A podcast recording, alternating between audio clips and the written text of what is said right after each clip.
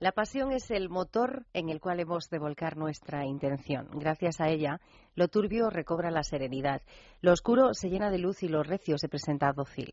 La pasión hace posible que podamos disfrutar hasta de las cosas más nimias. Lo pequeño se engrandece y lo imposible se convierte en posible. Dicen algunos que sin pasión la vida es menos vida y estamos de acuerdo. Sin pasión el día se vacía, las relaciones también se vacían, se establecen entre seres lejanos que solo comparten la distancia que les separa. Sin pasión, por tanto, no se puede vivir. Hoy apostamos por ello porque esto es radio y ustedes, palabras mayores. En Es Radio, Palabras Mayores. Un programa para gente activa, producido por el Grupo Senda. Presenta y dirige Juan y Loro.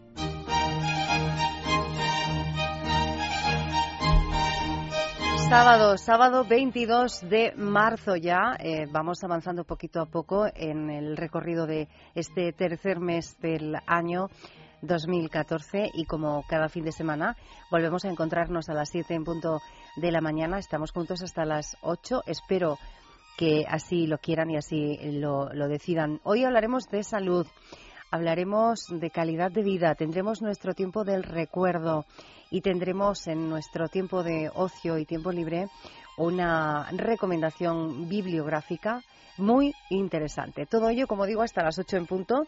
Gracias a todos por estar ahí. Gracias a mi compañera, a Marta Pérez, que está en control. Comenzamos.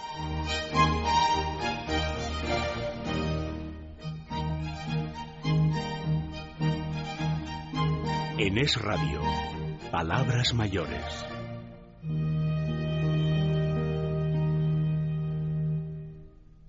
Si tienes 50 años o más y sientes que aún te quedan muchas cosas por hacer y por conocer, Senda Senior es tu revista. En ella encontrarás la información que necesitas para disfrutar plenamente de la vida. Senda Senior, pídela cada mes en tu kiosco.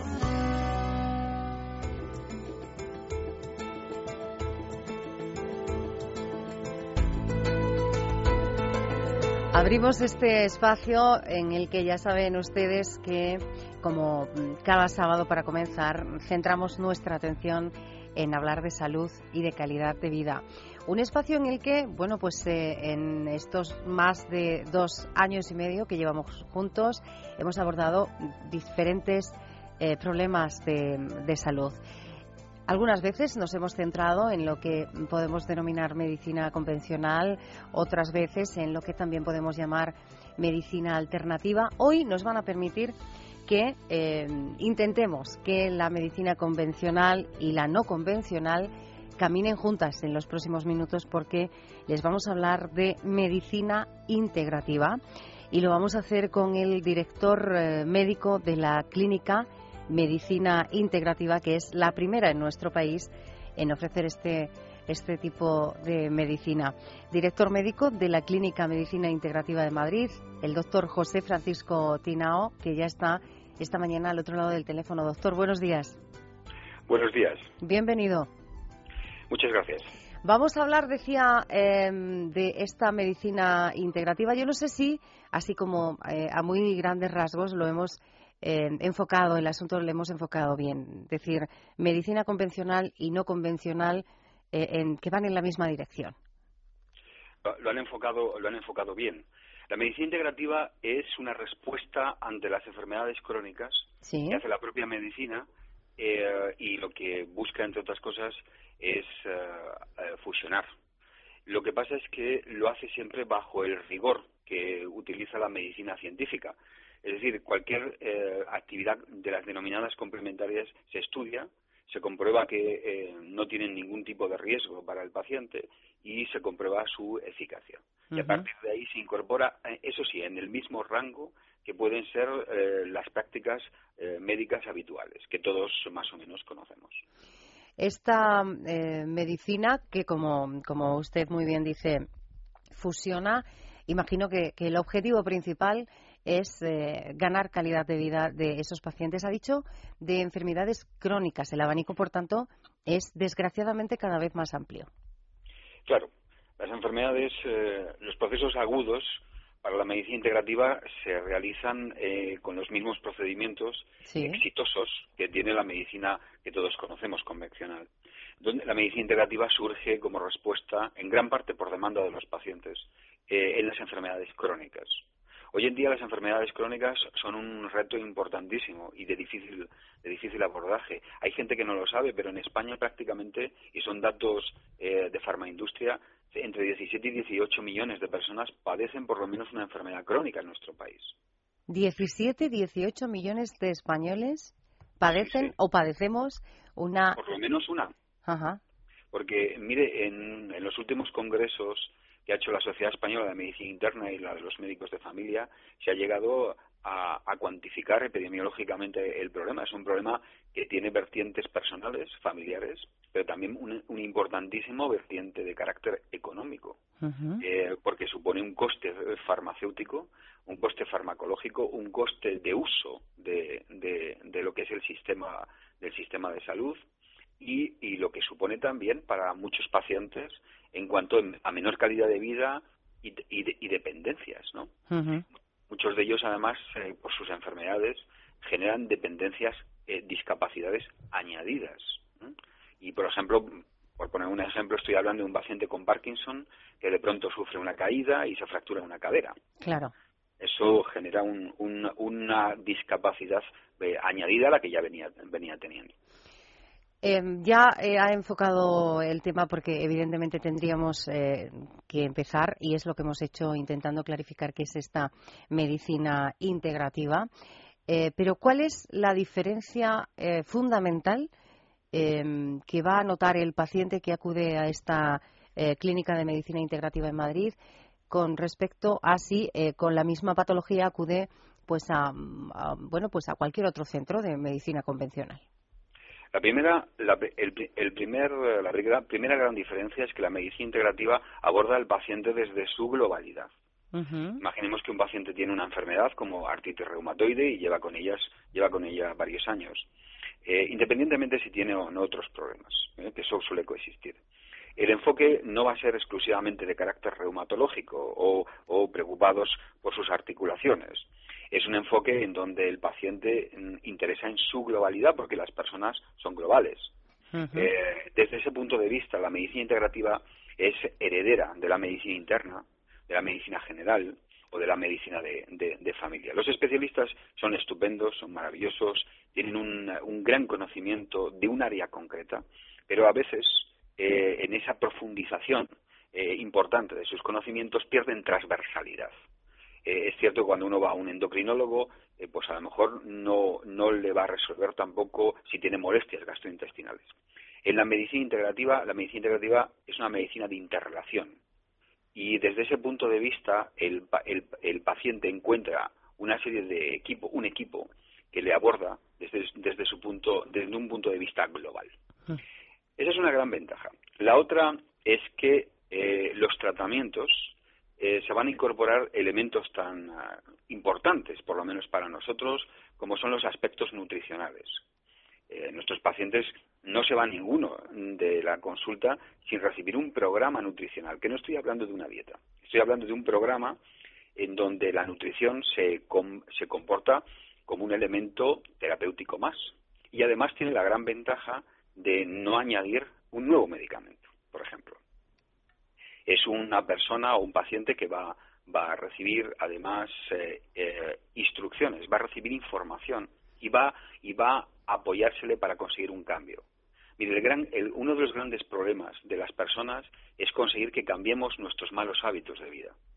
Eh, estamos acostumbrados a ser demasiado dependientes de los, de los medicamentos y debemos los médicos volver a recuperar en gran parte el arte médico, el arte que consistía también en conocer a nuestros pacientes globalmente y enseñarles, eh, orientarles a que hagan un, cambio en, su forma de vivir, sobre todo para que se prolongue eh, su beneficio. Hablaba de transversalidad eh, cuando nos explicaba cuáles son las principales diferencias, algo que, le pedíamos. Esa transversalidad, doctor, necesitará también de perfiles profesionales muy diferentes para que claro, para que los oyentes se, se, hagan una idea, para que todos nos hagamos una idea, ¿cuál es el o los perfiles profesionales de esta clínica en Madrid?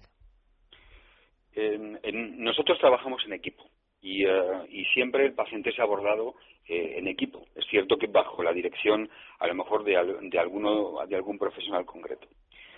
la medicina integrativa, por ejemplo, tiene enorme importancia el papel eh, del personal de enfermería.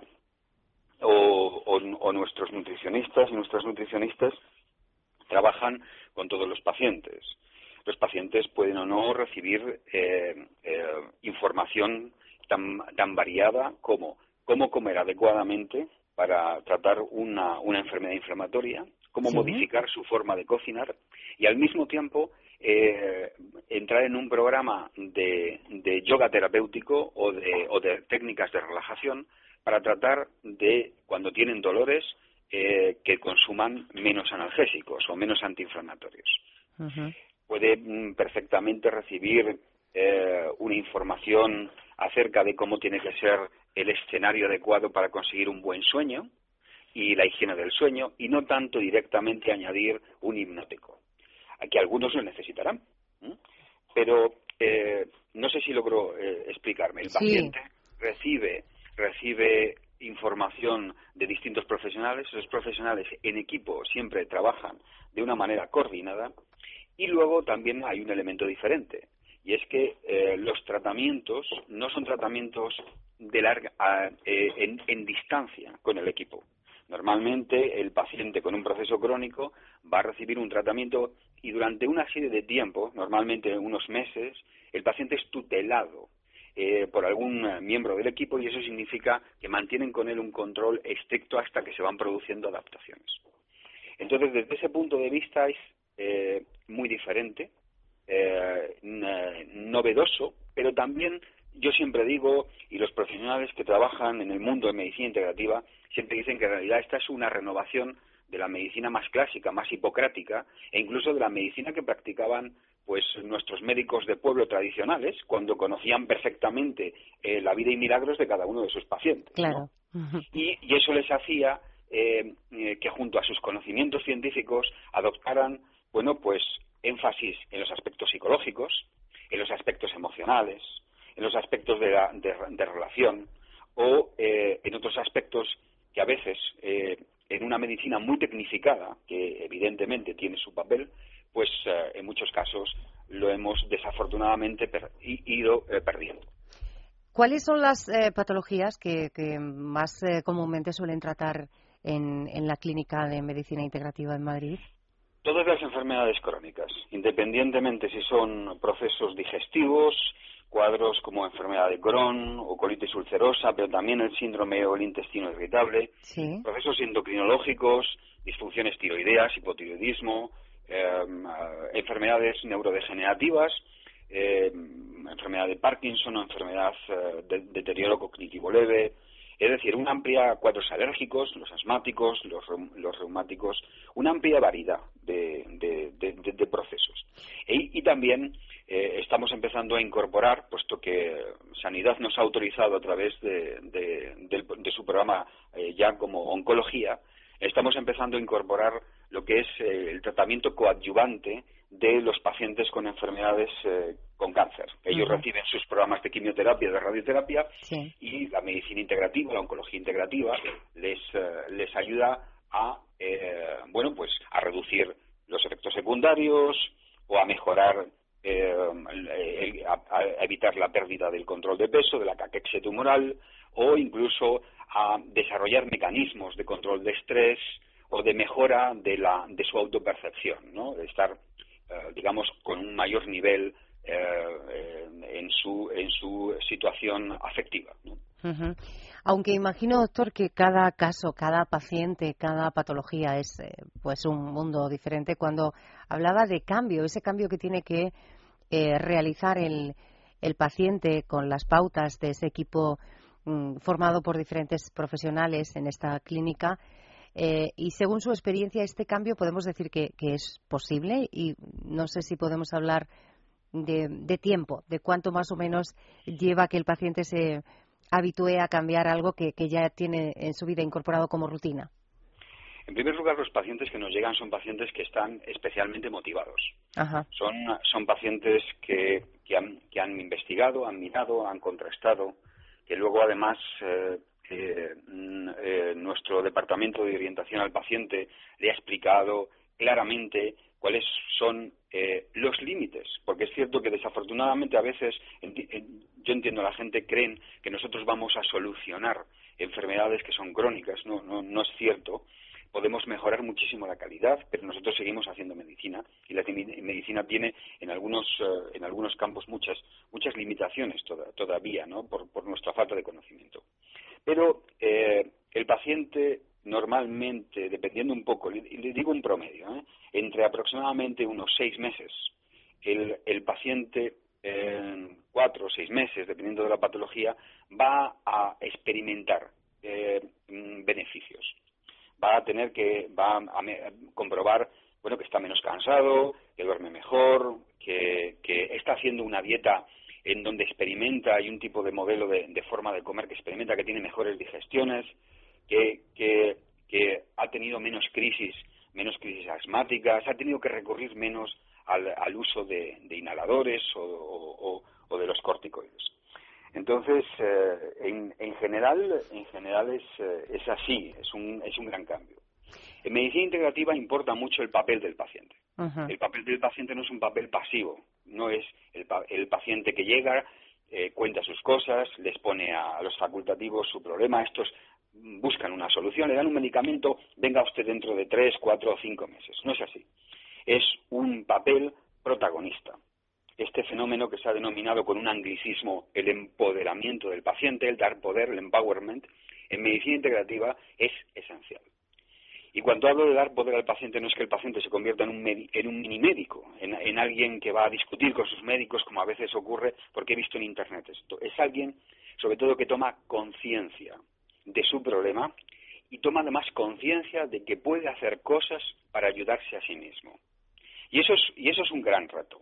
Es un gran reto para la propia medicina, pero también es porque no nos han, no nos han criado, digámoslo así, en este, en este instrumento de trabajo, pero también es un gran reto para los pacientes, que tienen que aprender que pueden ayudarse a sí mismos. Antes de terminar esta conversación, doctor, yo quiero eh, incidir en algo. Hemos hablado del papel tan importante dentro de, esta medicina de la eh, alimentación, algo que, bueno, pues a nadie se le escapa, ¿no? Lo importante que es eh, tener controlado un poco la calidad de los alimentos que comemos, incluso decía de la manera de cocinarlos. Pero claro, estamos hablando de enfermedades muy concretas. Hemos hablado de enfermedades crónicas. En ese relato de esa lista que nos facilitaba, hemos encontrado enfermedades inflamatorias, autoinmunes. ¿Por qué es la alimentación tan importante para este tipo de enfermedades? La alimentación es importante para, para todo tipo de enfermedades. Primero porque eh, una manera de comer inadecuada es una manera eh, de conseguir que uno adquiera una cierta enfermedad tarde o temprano. Mire, la gran mayoría de las enfermedades crónicas prevalentes, es decir, más importantes en el mundo occidental, estoy hablando de las enfermedades cardiovasculares. Estoy hablando del cáncer, ¿eh? que son un gran grupo. la mala alimentación, la alimentación inadecuada. Pero cuando digo alimentación inadecuada, no solamente en que comemos cosas inadecuadas, sino también, desafortunadamente, en el modo de preparación y también en la participación de la industria alimentaria de todos es conocido ahora mismo la creciente preocupación que hay eh, en que hay seguridad alimentaria. Por supuesto que hay seguridad en el sentido de que eh, los alimentos no, no llevan bacterias o no llevan agentes biológicos. Pero ¿qué papel, por ejemplo, están empezando a tener los pesticidas? ¿Qué papel, por ejemplo, pueden estar empezando a tener eh, un mundo cada vez más tóxico en, en los alimentos?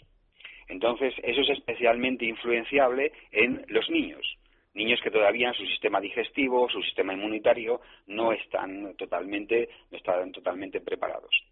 Hoy sabemos, por estudios de investigación, que hay muchos niños que vienen a este mundo ya eh, con tóxicos incorporados a su organismo, en el cordón umbilical de la madre, en la placenta de la madre, en la leche de la madre. Y eso eh, también forma parte de la visión de lo que debe ser una nutrición hoy en día saludable no estamos hablando solamente de alimentos de calidad, ni de la cantidad eh, que debemos no de comer, sino también en que debemos, eh, como consumidores, aprender a distinguir aquello que nos puede ser beneficioso a medio y a largo plazo. Y ese es un gran reto para todos. Es eh, un tema mm, de verdad apasionante. Es eh, bueno, pues una conversación que podría prolongarse durante muchos, muchos, muchos minutos más. Pero mm, vamos a facilitar una página web para todos los oyentes que quieran saber más de lo que es esta medicina sobre la clínica medicina integrativa www.medicinaintegrativa.org. Repito, www medicinaintegrativa.org. Y, perdóneme, es, punto, es punto com. Punto com ¿eh?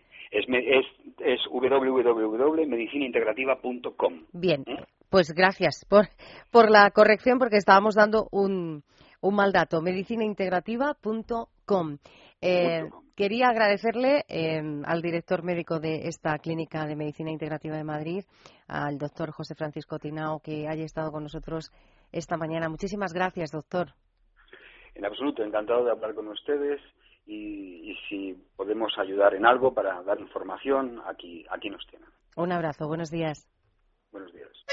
Si tienes 50 años o más y sientes que aún te quedan muchas cosas por hacer y por conocer, Senda Senior es tu revista. En ella encontrarás la información que necesitas para disfrutar plenamente de la vida. Senda Senior, pídela cada mes en tu kiosco.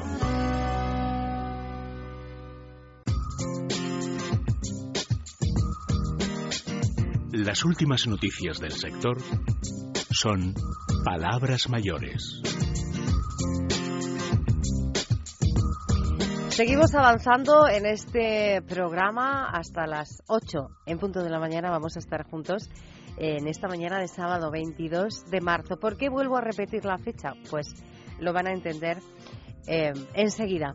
Ayer comenzó en Madrid el primer congreso de pacientes con enfermedades reumáticas. Un congreso que digo comenzó ayer, se celebró durante toda la jornada de ayer, se va a celebrar durante toda la jornada de hoy sábado en el eh, Colegio de Médicos de Madrid. Eh, un congreso que tiene pues un programa muy denso y nosotros eh, muy completo con bueno pues con muchos temas y muchas ponencias interesantes sobre todo para ofrecer esa información real y fidedigna que se busca a los pacientes. Eh, para eso se hace este primer congreso. Pero digo, nos hemos fijado en una de esas ponencias, una ponencia que eh, va a tener lugar dentro de un rato, a las 10 de la mañana, a las 10 eh, aproximadamente de la mañana, dentro de este primer congreso de pacientes con enfermedades reumáticas. hay una persona, un caballero, que va a mm, llevar a cabo una ponencia, una ponencia que lleva por título Tu enfermedad como motor de un reto de superación. Este caballero tiene nombre propio, eh, Jacobo Parajes, y eh, lo tenemos esta mañana al otro lado del teléfono. Jacobo, buenos días. Hola, buenos días. ¿Qué tal? Muy bien, ¿y tú? Muy bien, encantada de saludarte, de conocerte, porque he oído muchas cosas eh, sobre, sobre ti en estos días cuando estábamos preparando bueno, pues esta conversación y conociendo un poco el programa del, del Congreso. Y, y tenía ganas de charlar contigo, ante todo, por ese título de esa ponencia. Lo repito, tu enfermedad como motor de un reto de superación. Sí. ¿Cuál es tu enfermedad, Jacobo? Pues mira, yo tengo una enfermedad reumatológica que se llama espondilitis anquilosante. La tengo diagnosticada desde hace 18 años. Sí. ¿Tienes ahora? Ahora tengo 47. 47. ¿Y por qué te han elegido a ti para mm, hablar de, de este asunto de la enfermedad como, pues, como un reto? Supongo que porque mm, eh, este, este verano, en junio, pues llevé a cabo un reto con éxito, un reto personal que cubría distintos distintos objetivos. Y una persona que tiene espondilitis y creo que debo ser la única persona con espondilitis anquilosante que haya conseguido este reto deportivo. Y supongo que por eso llama la atención, ¿no? Y, estoy encantado de compartirlo con todo el mundo, claro. El reto era que cruzar cruzar el estrecho de Gibraltar a nado, sí. Ajá, porque una persona que tiene eh, la enfermedad que a ti te diagnosticaron hace 18 años, espondilitis anquilosante, eh, ¿cuáles son las, las secuelas que sufre físicamente? Dices, esto no podría haberlo hecho. Pues es, eh, es una enfermedad muy dolorosa, es una enfermedad que va eh, soldando paulatinamente todas las em, eh, articulaciones del cuerpo, las va anquilosando, de ahí espondilitis anquilosante.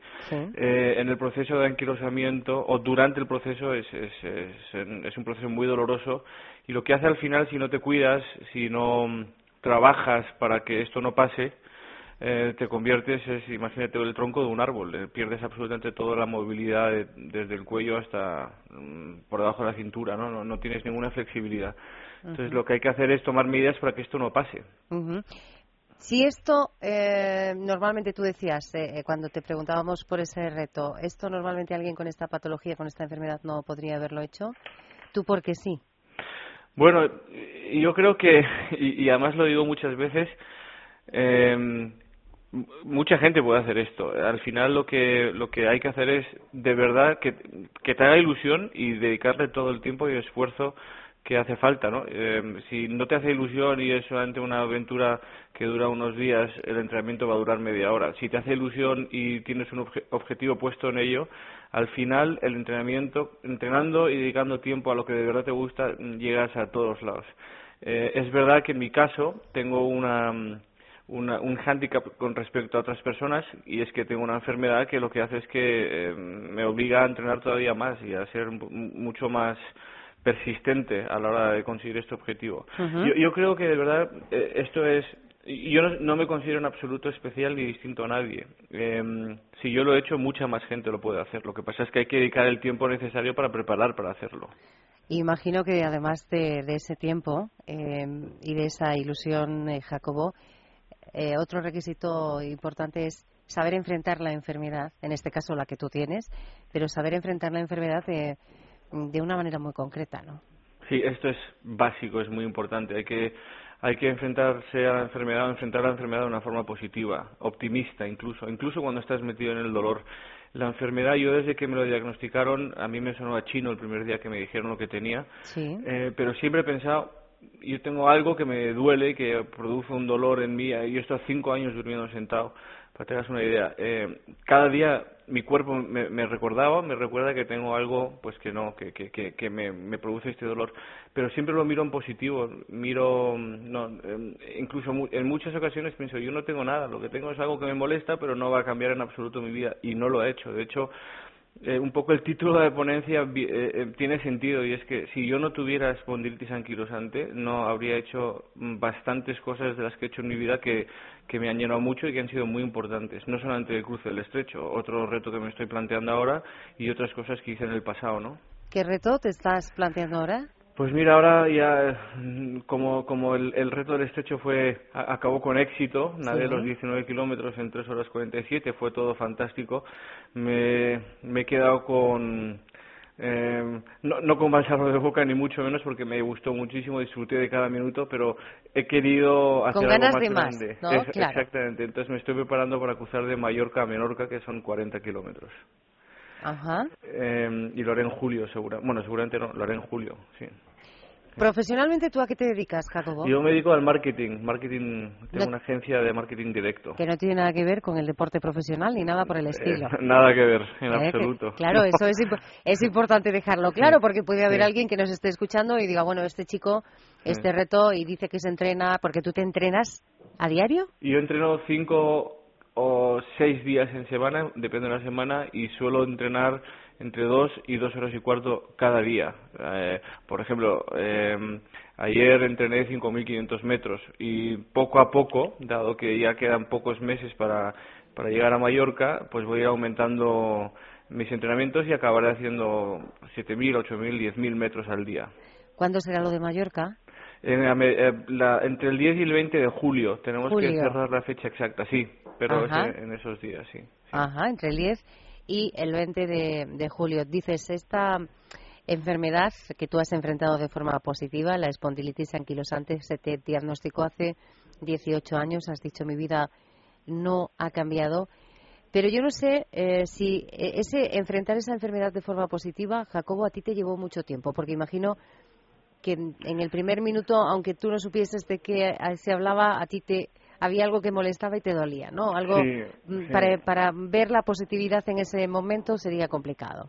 Claro, el, el, el, primer síntoma, los, las primeras semanas de un intensísimo dolor, yo no entendía nada. Yo a mí nunca me había pasado nada, nunca había tenido dolor. A los 28 años, pues cuando ves que no puedes bajar del coche o salir de la cama eh, como lo haces normalmente, tardas mucho más porque te duele todo el cuerpo, te preocupas y ahí no puede ser positivo. Pero todo esto es un proceso y cuando ya te... Yo tuve la suerte también de que me diagnosticaron una espondilitis de forma prematura.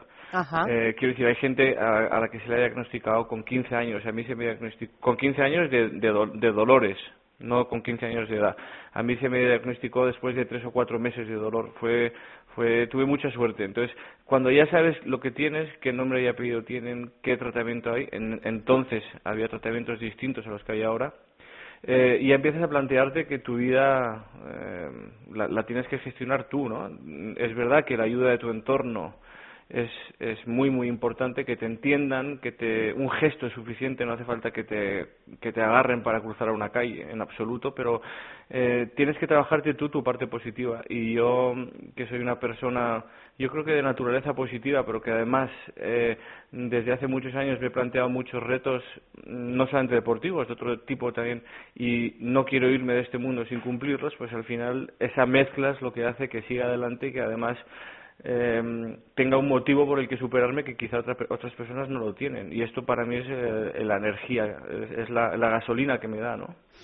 Los médicos, cuando imagino que tú vas a revisiones periódicas, ¿no? como, como todos, eh, eh, bueno, pues todos los que tienen una enfermedad crónica o este tipo de, de enfermedades reumáticas, em, cuando ven que el progreso de la enfermedad no es lo lineal que ellos hubieran imaginado que iba a ser, ¿qué te dicen?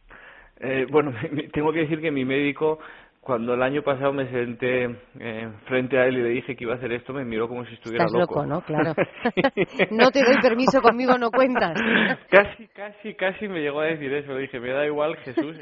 Es, verdad que antes he, mencionado la importancia que tienen los médicos. En mi caso, el doctor Jesús Sanz de Puerta Hierro y junto con el doctor Murero, a mí me han dado la vida por, por su trato, eh, junto con todo el personal que hay en Puerta Hierro. ¿no?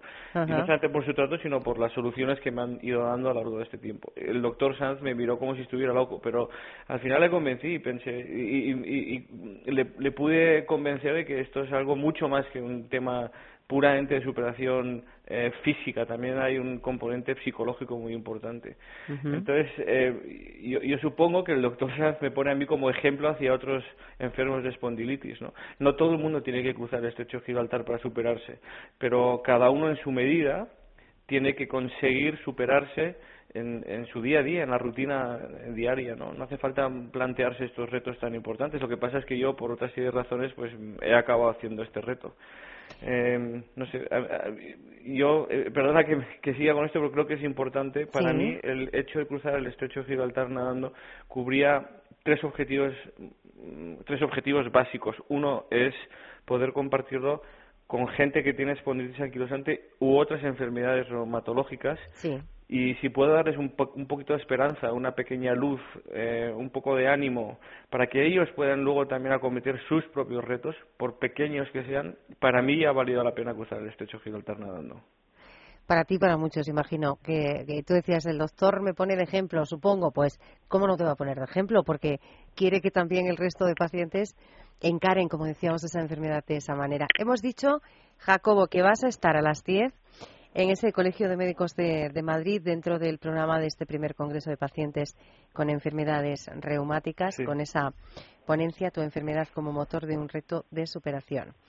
Independientemente de los nervios, que yo imagino que no los debes tener, pero em, ¿qué quieres que con lo que se quede la gente? Ese mensaje, eh, si tienes que elegir uno, de que la gente cuando salga de este congreso, esos porque además, claro, todos los que van a estar son pacientes, eh, eh, que, que, les que se lo lleven a casa y les pueda servir para ellos, como tú decías, enfrentar sus retos. Mm, sin duda alguna, para mí, si la gente que me escucha mañana se va con ilusión y con esperanza, para mí es más que más eh, es el éxito eh, que de verdad busco con esto, ¿no? Que la gente vuelva a casa y tenga un momento de ilusión y, incluso ellos mismos puedan plantearse hacer sus propias cosas para ir superando su dolor eh, para mí, vamos, sería, estaría encantadísimo.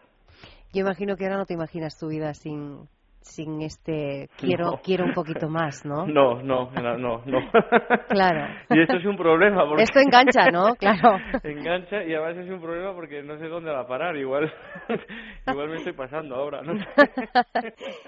Pues te vamos a desear mucha suerte para esa para esa ponencia que tienes en nada en un en un ratito en este congreso.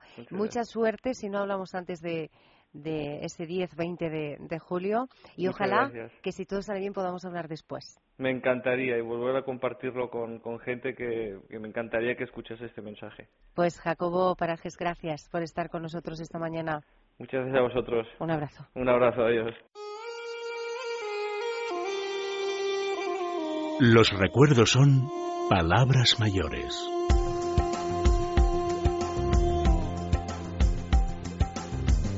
¿Están preparados? Vamos a recordar, vamos a hacer ese pequeño esfuerzo que les pedimos cada sábado y cada domingo hacia más o menos el ecuador del, del programa. Vamos a ubicarnos hoy en el año 1973, un año, pues eso, un año al que les invitamos a, a viajar y pensar, recordar, visionar qué hacían, dónde estaban, cómo eran sus vidas en, en aquel momento. Como siempre, lo que vamos a hacer es pues eh, poner también algún sonido de aquel año que nos recuerde qué ocurría más allá de nuestras vidas particulares. Por ejemplo, vamos a empezar por el cine, porque en 1973 se estrena una, pues, todo un clásico del cine a nivel internacional, El Golpe, una película dirigida por George Roy Hill e interpretada por Paul Newman y Robert Redford, que ganó nada más y nada menos que siete Oscars y que nos cuenta la historia de tres estafadores que roban mucho dinero a un correo de un gran mafioso. Uno de ellos es asesinado por los secuaces del gángster y la película nos cuenta cómo se prepara ese golpe para vengar esa muerte de uno de esos estafadores. Película que sonaba así. Lonegan saca sus mayores ganancias del juego aunque cada vez invierte más dinero en negocios de préstamos y ahorros. ¿Crees que se aleja de los negocios sucios? No, tiene casi todas las acciones y se cotizan, pero sospecho que trata de convertirse en una figura respetable. Procede de los barrios bajos, pero a todo el mundo le cuenta que nació en Forest Hill. Conoce bien la bolsa, así que no creo que podamos engañarle en un asunto de valores. El croupier de Gilman dice que no juega nada en que sea fácil perder. ¿Deportes? Le gusta dejarse ver con boxeadores, pero ni apuesta ni va a los combates. Vaya. ¿Y a qué juega cuando no está solo? Al póker. Y hace trampas. Y bien hechas. Aquí están, hemos elegido unos minutitos, un minuto y poco más de eh, esa escena en la que están jugando al póker, preparando ese golpe, como decíamos, para vengar la muerte de uno de sus compañeros. Esto en cuanto al cine a nivel internacional, pero en España, que eh, veíamos o que, mm, que se estrenaba dentro de la filmografía nacional en 1973. Pues estrena, entre otras, La Descarriada, una película dirigida por Mariano Zores y protagonizada por la gran Lina Morgan, por Antonio Zores, Florinda Chico, José Luis López Vázquez y Rafaela Aparicio, que nos cuenta la historia de la protagonista que interpreta a Lina Morgan, es Nati, una joven que saca adelante a sus hermanos trabajando en, en un club nocturno encuentra eh, un cliente que le hace pensar que debe dedicarse bueno pues a otros trabajos porque no quiere ser como ella misma dice en la película una descarriada. También recordamos cómo era. Le ha faltado lo más importante preparación para ser una buena esposa. Cuando un hombre busca algo fuera es que no lo tiene en casa. Le utilizaremos como el elemento que falta el hombre. Hombre Vaya usted a abrir. En casa abre la servidumbre. ¿Lo ve? Primer fallo. Usted tiene que estar pendiente de la hora de llegada de su marido y abrirle personalmente. Mire, vaya viendo lo que yo haría. Bueno, lo que siempre vi hacer a mi madre. Y compare. Buenas tardes, cariño.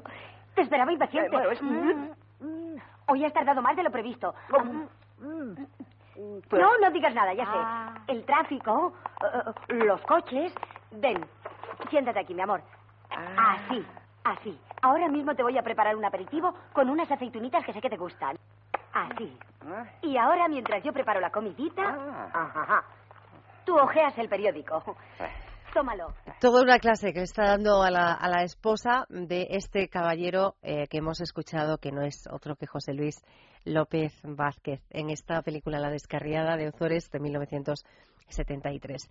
Bueno, vamos con la canción que hemos elegido para compartir con ustedes esta mañana. Es una canción eh, claro, si yo les digo que es de Mario Rubén Marito González, pocos van a saber de quién se trata. Si les digo que la canción es de Jairo, imagino que muchos más identifican ya qué canción vamos a, escuchar. Este caballero que nació en Argentina en 1949, que ha grabado más de 500 canciones en castellano, francés y en italiano. Y que eh, con esta canción que hemos elegido hoy llega a las eh, primeras posiciones de las listas de éxitos en este año, en el 73, por si tú quieres saber.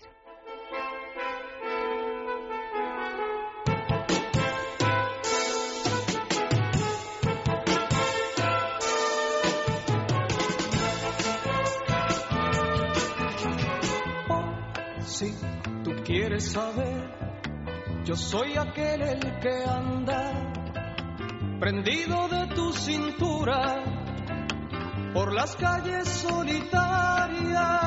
Por si tú quieres saber, yo soy aquel el que anda.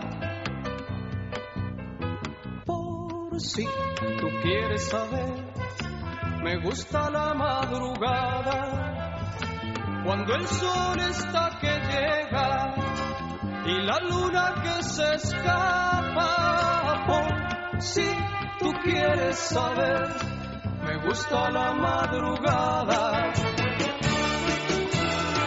Por si tú quieres saber cómo será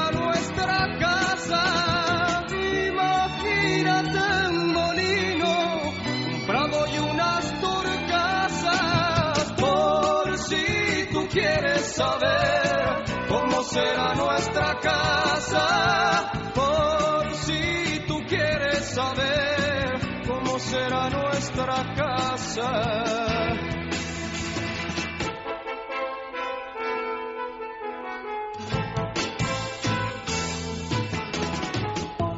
Si tú quieres saber lo que mis manos buscaban, pregúntaselo a tu piel o aquel lucero del alba. Por si tú quieres saber lo que mis manos buscaban. Por si tú quieres saber, soñar no me cuesta nada. Y soñando soy feliz cuando se me da la gana. Por si tú quieres saber soñar no me cuesta nada.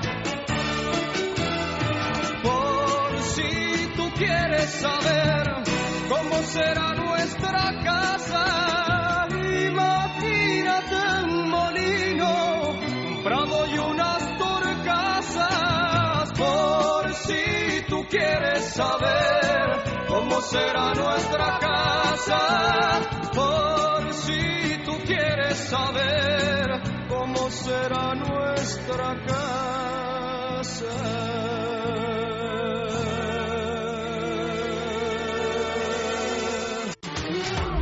¿Has pensado en realizar un crucero por el Adriático? Pues no olvides la guía que necesitas para sacarle el mejor partido a tu viaje. Destinos sugerentes, lugares a visitar, excursiones a elegir, todo lo encontrarás en la guía de cruceros por el Adriático. Pídela en tu librería habitual o solicítala a través de www.sendasenior.com. Consigue la guía de cruceros por el Adriático y lánzate a la aventura.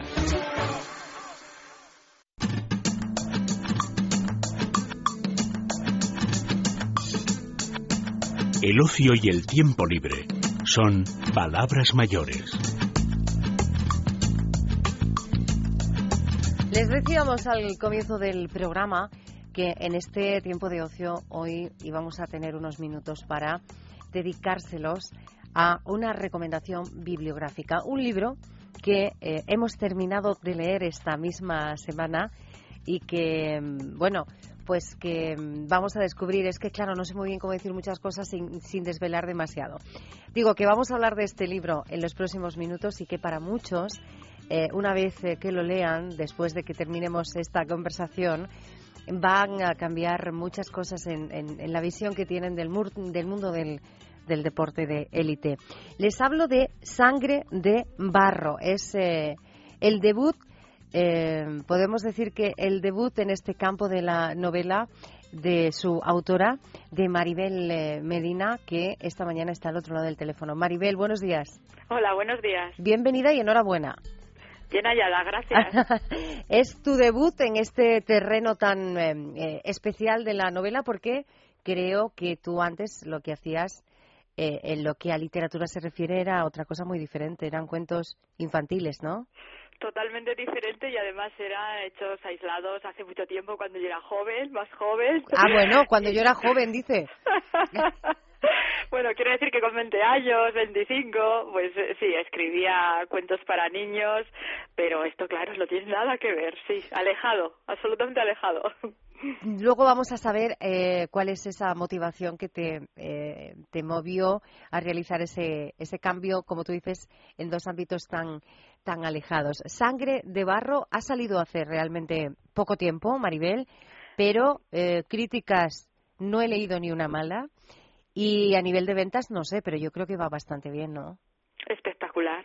Es que no puedo decir otra cosa. Espectacular. Creo que lleva dos semanas y de bastantes sitios ya me han dicho pues que se había agotado, eh, que habían pedido, eh, por ejemplo, aquí en el Corte Inglés, en otros Corte Inglés, en Bilbao, en Pamplona. Eh, bueno, bueno, en el que están los primeros puestos. Estupendo. ¿Qué voy a decir? Claro, ella dice aquí, es que le hemos dicho que ella vive y nos está hablando esta mañana de este Pamplona, que es, es donde tú vives, ¿no? Donde resides habitualmente. Eh, decía yo eh, al comienzo, con, un poco así de miedo para no desvelar demasiado, el, libro habla del mundo del dopaje en el, en el deporte de élite, pero decía Maribel, para muchos, porque a mí me ha ocurrido, eh, cuando terminen de leer el libro, bueno, pues van a cambiar muchas cosas en, en esa concepción que, que, muchos tenemos o teníamos de lo que es este, este deporte de altura, ¿no?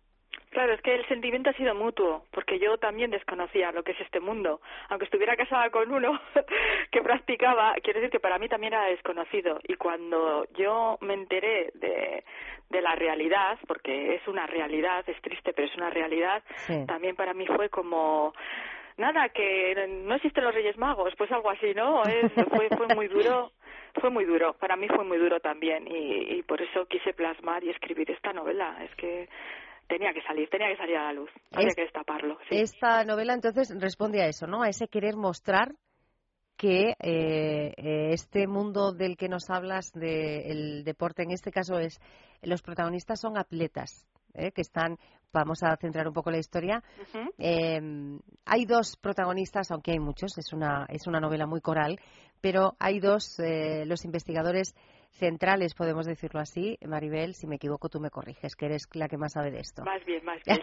Hay dos que son una forense, que es Laura, una doctora que es la, bueno, pues la encargada de diseccionar esos cadáveres de cinco jóvenes, que es cuando ella ya, bueno, pues hay algo que, que le llama la atención y dice, no puedo demostrar que no son muertes naturales, pero debe haber algo más, ¿no? Eh, y eh, un agente de la Interpol, que por motivos también un poco personales mm, se ve obligado, se, se ve inmerso ¿no? en, ese, en ese mundo, en, además en un sitio como muy privilegiado, en un sitio de entrenamiento en Suiza, de, donde muy pocos tienen la ocasión de ir. No, es que suele pasar. Además, los centros de alto rendimiento suelen estar en altura porque necesitan los deportistas que se oxigenen la sangre, adquieran más oxígeno. Entonces me parecía muy apetecible. Yo conocía una zona que se llama Le Diablerets, eh, eh, y es una zona de altura, tiene unas leyendas eh, si cuando entras, por ejemplo, en esa aldea ya te sumerges eh, en esas historias porque ves las casas enormes talladas eh, con leyendas talladas en la madera, muy antiquísimas, leyendas antiquísimas y, y, me apetecía darle un toque, pero bueno, leve, un toque leve. Quizás dijéramos que ese toque leve de suspense es la conciencia, igual también del personaje, en cierta mm. manera, ¿no? El, la tentación, la tentación que habita en todos nosotros y que algunas veces uno optan por caer en ella. A lo largo de, la investigación que estos dos, mm, como les he llamado, estos dos personajes principales de, sangre de, barro van, van haciendo, a lo largo, digo, de esa investigación, llega un momento en el que tú ya eh, eh, nos das datos de acontecimientos que todos conocemos, de competiciones deportivas y de casos que sí que han saltado a la luz pública de, de dopaje eh, que todos eh, conocemos. Claro, exacto. Yo tenía dos opciones. O o hacía un ensayo que pues no iba a llegar al gran público obviamente o hacía una novela creaba una novela con unos personajes ficticios una trama ficticia pero sí quería dar datos reales. Dentro de una investigación que se mezclase la investigación porque obviamente estas personas están investigando eh, y se encuentran en internet o en los periódicos o con otros eh, policías con los que hablan con datos reales lo que es en realidad el mundo del dopaje. Y me apetecía que el lector que dijese como yo, a mí mismo cuando empecé a investigar hace cuatro años, que dijera, ala, no me lo puedo creer. Y esos ala, no me lo puedo creer, fueron tan frecuentes que unas pocas dosis eh, me apetecía poner, me apetecía eh, ponerlo en la novela. Sí, sí, sí. ¿Cómo ha sido esa investigación? En, porque, claro, digo, das datos de, de, competiciones y de casos que, que, sí que hemos conocido a través de los medios de comunicación. Tú has dicho ahora cuatro años de investigación de, para preparar esta novela, pero yo no sé si ha sido fácil o, o nada fácil acceder nada fácil. a. ha sido una tarea ardua, difícil, muy difícil, muy difícil, porque aquí en España hablando claro, es un tema muy tabú. Es tabú todavía. Eh, me he dirigido a organismos eh, que se supone que luchan contra este tráfico, este, porque yo llamo un tráfico, porque para mí es un tráfico claramente. Eh, me han cerrado muchas puertas, muchísimas. He tenido que viajar fuera, porque quizás en otros países, por ejemplo Estados Unidos, eh, se castiga. Aquí tienen otra mente más abierta de cara al investigador, eh, como lo aprecian más. Y como saltó el caso Armstrong, también ese caso escandalizó tanto a la opinión pública americana, tanto que me fue más fácil, me benefició. A mí como investigadora me benefició el caso Armstrong. eh, entonces, bueno, pues fue fuera, fue fuera, porque aquí desgraciadamente no sé, hay como un estatus político, hay como un estatus eh, federativo a nivel de federaciones que, que no, que no, no sé, no. ¿Para qué vamos a, eh, a destapar esto si para nosotros no es un problema? Genera dinero, genera riqueza, genera gloria. Bueno, pues no, no ha sido fácil aquí, ciertamente, ¿no? En esa investigación, eh, me da hasta miedo preguntarte, Maribel, en esa, en esa investigación eh, tú realmente llegas a la conclusión que, de que, eh, bueno, son tantos los casos que casi todas las competiciones pueden estar salpicadas de este, de este barro. Mira, yo te puedo decir mi opinión sincera. Sí. Lo que yo he investigado, lo que yo he averiguado, voz en off, por supuesto, off the record con eh, em, personas eh, medallistas. Sí. Yo puedo decir que una amplia mayoría sí de las medallas olímpicas, por ejemplo, de deportistas de élite, están ganadas con trampa. Y los, los oyentes se pueden hacer una idea con un ejemplo muy fácil que voy a poner. Digamos que tenemos un deportista tipo Yannick, el protagonista, uno de los protagonistas del libro, que ha nacido para correr, que tiene un don, empieza a correr, progresa, empieza a ganar mm, carreras eh, a nivel estatal, eh, luego por España. Imagina, pongamos España. Sí. Llega un momento que tiene que dar el salto, tiene que ir a competiciones europeas, quiere, bueno, tiene que mejorar, pero en otros lugares del mundo hay tres deportistas que deciden doparse.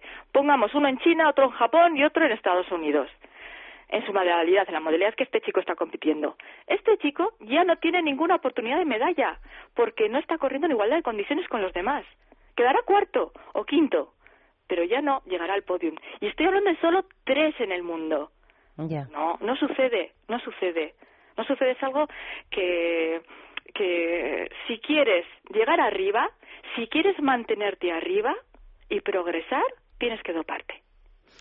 Además, en esa investigación que tú has realizado, y eso también lo podemos comprobar a la medida que leemos este libro, Sangre de Barro, eh, nos hablas de cómo también ha evolucionado ¿no? Em, eh, ese, ese dopaje y, cuántos tipos de, dopaje hay desde, pues eh, creo recordar que desde la década de los 80, que, que, aparece en el libro. Hay una frase en este libro que yo he anotado en la página 298 que resume lo que acabas de explicar, y es los atletas son mercancías.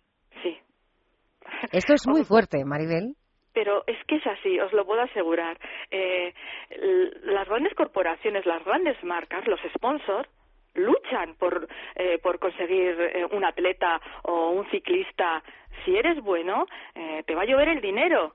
Entonces es muy apetecible para, para, el, para el deportista, es muy apetecible la calle en su pueblo, la gloria. Y no solo la gloria, estamos hablando de la eternidad, la inmortalidad porque eres inmortal. Cuando consigues una medalla, eres inmortal. Y eso es muy apetecible para, para cualquier deportista. Y es muy triste porque alrededor del deportista eh, pulula una serie, como tú dices, eh, no solo eh, médicos deportivos, entrenadores, sponsors, las federaciones, los gobiernos. No podemos olvidar al final que, por ejemplo, los Juegos Olímpicos son los nuevos dioses del Olimpo. Y es así. Y el mercado se ha tragado al deporte. Y a la gente realmente le voy a lanzar una pregunta al oyente que me está escuchando. ¿Realmente a usted, oyente, le interesa la realidad, porque esta es otra parte. Yo me he encontrado con personas que he comentado lo que está investigando, cuando está investigando, y no querían saber. Me dice, no me digas, por favor, y me decían nombres. Me decía, ¿y tal también? Y le digo, tal también, sí, también. Es que es que es muy triste. Hay, ah, claro, hay, hay gente que como en otros aspectos de la vida prefiere eh, vivir en la, en la ignorancia, Maribel. Eh, yo quiero saber antes de despedirnos y de volver a, recomendar este libro, porque he leído, te decía antes al comienzo, no he leído una crítica mala, es verdad, pero es que incluso em, en algunos comentarios que he leído sobre tu libro, sobre gente que también ya se lo ha leído, dice que tiene todos los ingredientes para eh, tomar el formato de una serie o de una película. sí, sí, sí. ¿Eh? Pronto lo sabréis, pronto, sí. Hoy esa risa te ha delatado, Maribel. sí, sí, la verdad es que no puedo, todos son muy buenas noticias, solo, todos son buenas críticas. Es verdad que yo os digo, todavía no, no he demostrado nada. Acaba de salir el libro, lo demostrará el libro. Eh, además, eh, quería comentar también que a mí me ha sido muy difícil distanciarme a la hora de escribir el libro, pero no he querido juzgar y el que lo lea lo verá, ¿no? Comprobará que, que sea el, el, lector eh, que ya, bueno, es maduro, que, que juzgue por sí mismo y también que se ponga el pellejo de todos los personajes allí implicados.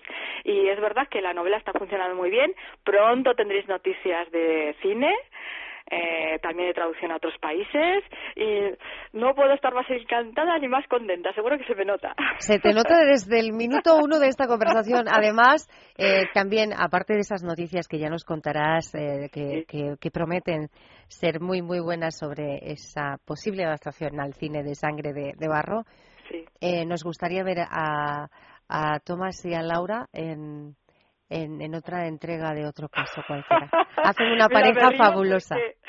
Porque, me mandan, claro, a, Facebook me escribe gente o por correo y me dice, una mujer muy graciosa me dijo, este final es ilegal.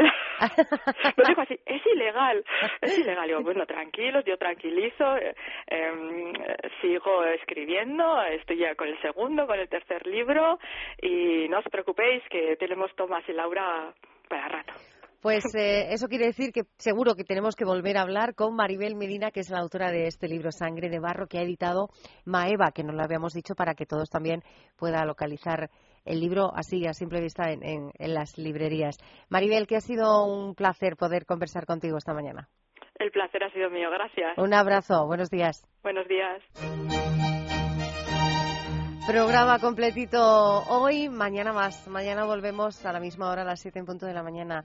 Volveremos eh, para estar con todos ustedes. Gracias a todos y gracias a mi compañera, a Marta Pérez. Feliz día.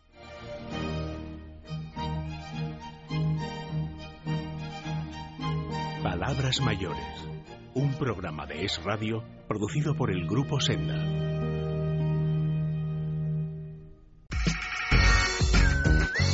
Es Radio.